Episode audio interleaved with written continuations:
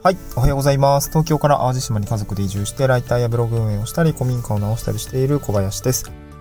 今日は、地域おこし協力隊になったら注意したいことですね。これを話してみたいなと思います。まあ、今日ちょっと収録環境が違って、これから東京に出張というか、まあ、友人の結婚式もあるので、えー、ちょっとこれから、まあ朝なんですけど今、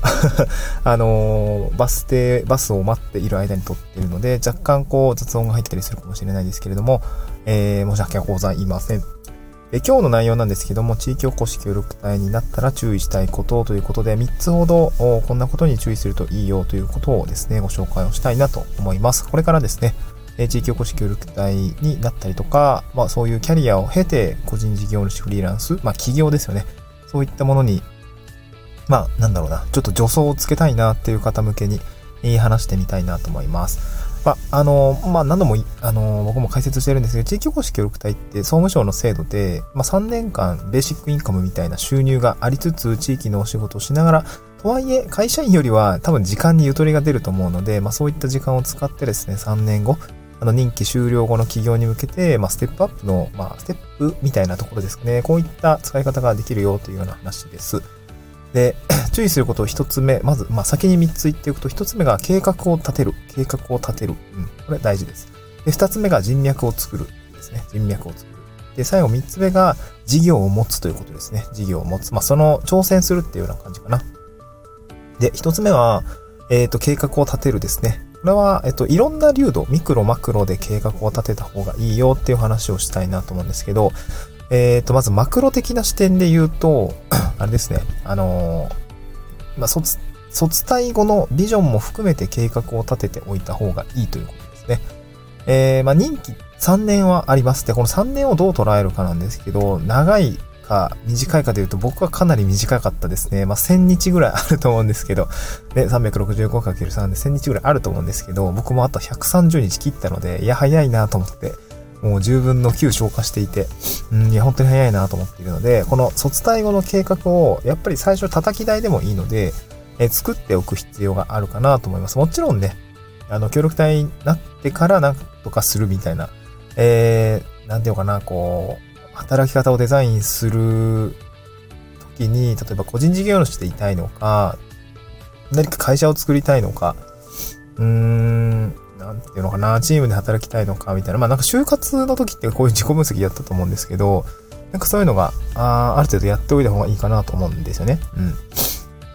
で、例えば僕の場合は会社辞めた後、まあ独立したいなとずっと思っていました。え、それはもうめちゃくちゃぼんやりです。なんかで独立したいみたいな。会社員ずっとは、うん、なんか面白くないなと思ったので、なんとなくそういう路線を考えて、まあ、協力隊採用を決める、協力隊採用に飛び込むときにも、個人事業主型という委託型で、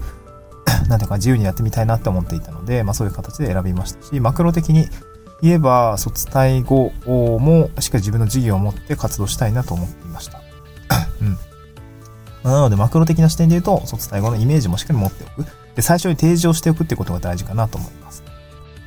で、あと、ミクロ的な視点で言うと、まあ、活動そのもの、まあ、地域おこし協力隊の3年間の活動があるわけなんですけども、3年間で何したいのか、みたいなところも、ある程度最初の段階で、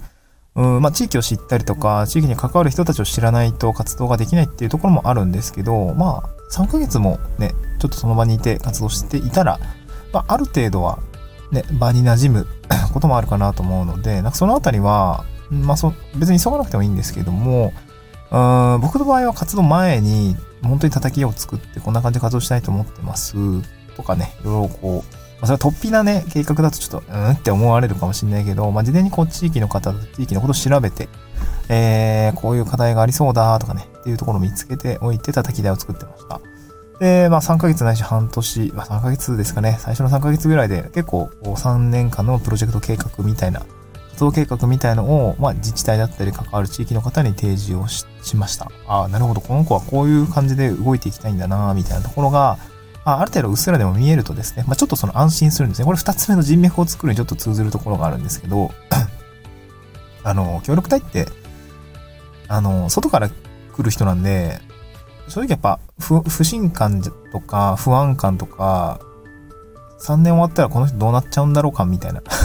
期待感はあれど、うーん、そうに注視してしまうような、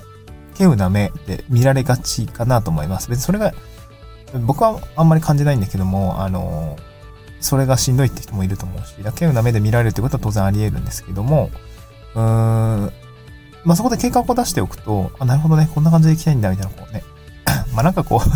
いろんなことで言われてますけど、うんどメ、メンタルモデルが築ける、その、この、この後こうなるみたいなのがわからない時って結構人間って不安感だったり高まるので、まあ、そのあたりをこう提示してあげるっていうところが、まあ、信頼づくりも大事なのかなと思って、ちょっと太のま二つ目の話にするんですけど、人脈を作るですね。これ結構大事です。えー、やっぱり地域で活動するときには、もうやっぱりその場所で長年活動されている方だったり、その 場所で、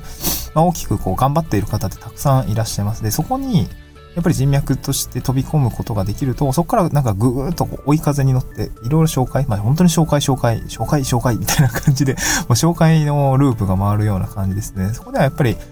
個人で働いていっただけではなかなかこう、うん、出会いにくい出会いな、出会いの場には、なんといけないような人たちがたくさんいて、まあそれも本当いろいろパターンあるんですけど、例えばめちゃくちゃローカルね、ドローカルに、えー、入っていくときにはそういった人脈を借りないと、まあ無理ですね。お前誰やねんって感じになっちゃうんで、誰々さんの紹介できた誰々ですって言うと、ああ、なるほどね、みたいな、どういう関係な、みたいな感じになって、こうこうこうなってお世話になってて、みたいな感じで言うと、なるほどね、みたいな、こう、まあ、つてが、つてで来る。紹介で来るほど安心なことはないので、まあ、紹介というのは非常に、まあ、ローカルにおいても大事ですし、まあ、一方で、えー、何かこう、うん、まあ、個人では、そういったところに食い込めないようなプログラムだったりとか、まあコ、コミュニティだったりとか、えー、まあその経営者の中でのコミュニティだったりとかに飛び込むことができて、まあ仕事の話になったりとかもするし、面白いことやろうよって。なんかね、島はなんか、面白いことやろうよって結構動いてる人が多いなと思って、これはなんかすごい特徴的だなと思うんですよね 僕もちょっと面白みない人間なんで このあたりは、あのー、僕もアクセル踏み込めないところもあるんですけど、もっとやっぱ面白いベースで動かないといけないのかなと思ってきましたね。うん、最近は。うん。そういうね、は一つ、まあ一つな、肌感覚としてはありましたね。うん。でもう一つは、なんだっけ？えー、っと、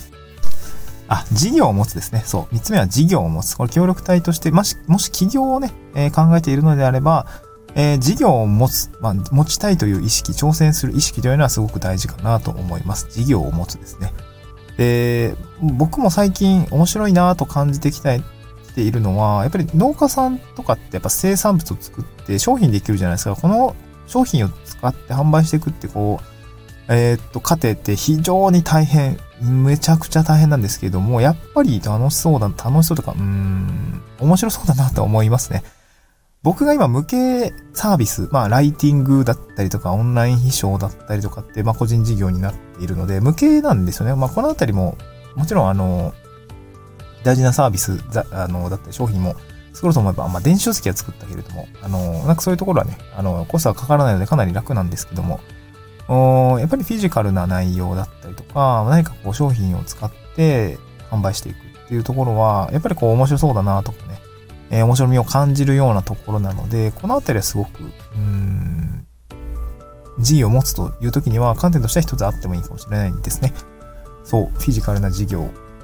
でもいいし、サービス的な事業でも良い。うん。まあ、その、何が言いたいか、何が言いたいかというと、自分で、えー、お金を生み出す仕組み、事業をしっかりと作っていく意識がないと、まず卒業後のね、計画にもつながらないですし、あの、多分面白くないと思います。やっぱり個人事業で自分をしっかり売り込んでいくってことすごく面白かったですね。ライティングもそうだし、えー、オンラインショーのお仕事もそうだし、うん。まあ、ここにね、何かこう、これから今、古民家、まあ、フィジカルな 事業ですね、古民家宿の、えー、部分を今直して先生やっているとこではありますし、あとはツアーコンダクターじゃないな、えー、旅行業取扱管理者の資格を取ったので、まあ、ツアープログラムの外販ということで、まあ、商品を開発したりとか、売っていくってことを、まあ、ここもやっていかないといけないな、やって、やりたいなと思ってるので、そのあたりはね、本当にまだゼロスタートなので、うん、まあ、難しかったり大変だったりすることもあるんだろうけど、まあ頭のひねりようかなと思っていて、まあいいいい経験にはなるなと思っているので、前向きに捉えていたりします。はい。まあそんな感じで地域おこし協力隊になったらですね、まあ3つ注意しておいた方がいいことということで計画を提示する。これが1つ目でした。2つ目が人脈を構築するですね。これも、フィスパク人脈人脈言ってますけども 人脈大事です。